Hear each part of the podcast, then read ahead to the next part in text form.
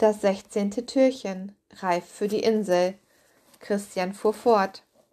Kakao ist ein begehrtes Gut und die weltweite Nachfrage übersteigt bei weitem die Produktion.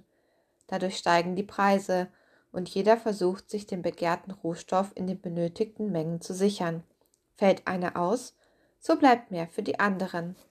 Alleine an Schokoladenweihnachtsmännern werden in Deutschland pro Jahr 100 Millionen Stück verkauft. Er seufzte und fragte, was spielt denn der Hase auf deinem Foto für eine Rolle? Ruprecht überlegte kurz, ob er seinen Freund einweihen oder ihm die Wahrheit verschweigen sollte. Er entschloss sich, offen zu sein. Um die Antenne der Wunschpoststelle zu sabotieren, hat jemand die Kopie eures Hasens mit einem Schlafmittel versetzt, damit den Schlüsselelfen betäubt, um dann den Schlüssel zum Antennenraum zu stehlen.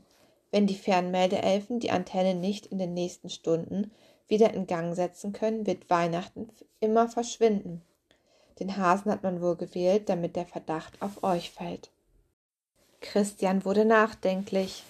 Hast du eigentlich daran gedacht, dass sich der verfügbare Kakao auf das ganze Jahr verteilt und Weihnachten einen riesigen Anteil am Jahresbedarf hat?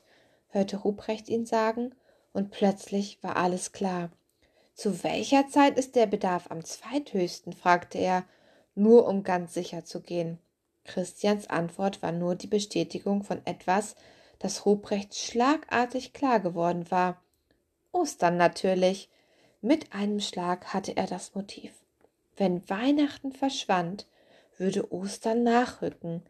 Er verabschiedete sich von Christian mit dem Versprechen, das nächste Mal ohne einen Verdacht im Gepäck aufzutauchen und lief zum wartenden Expressschlitten. Schlitten.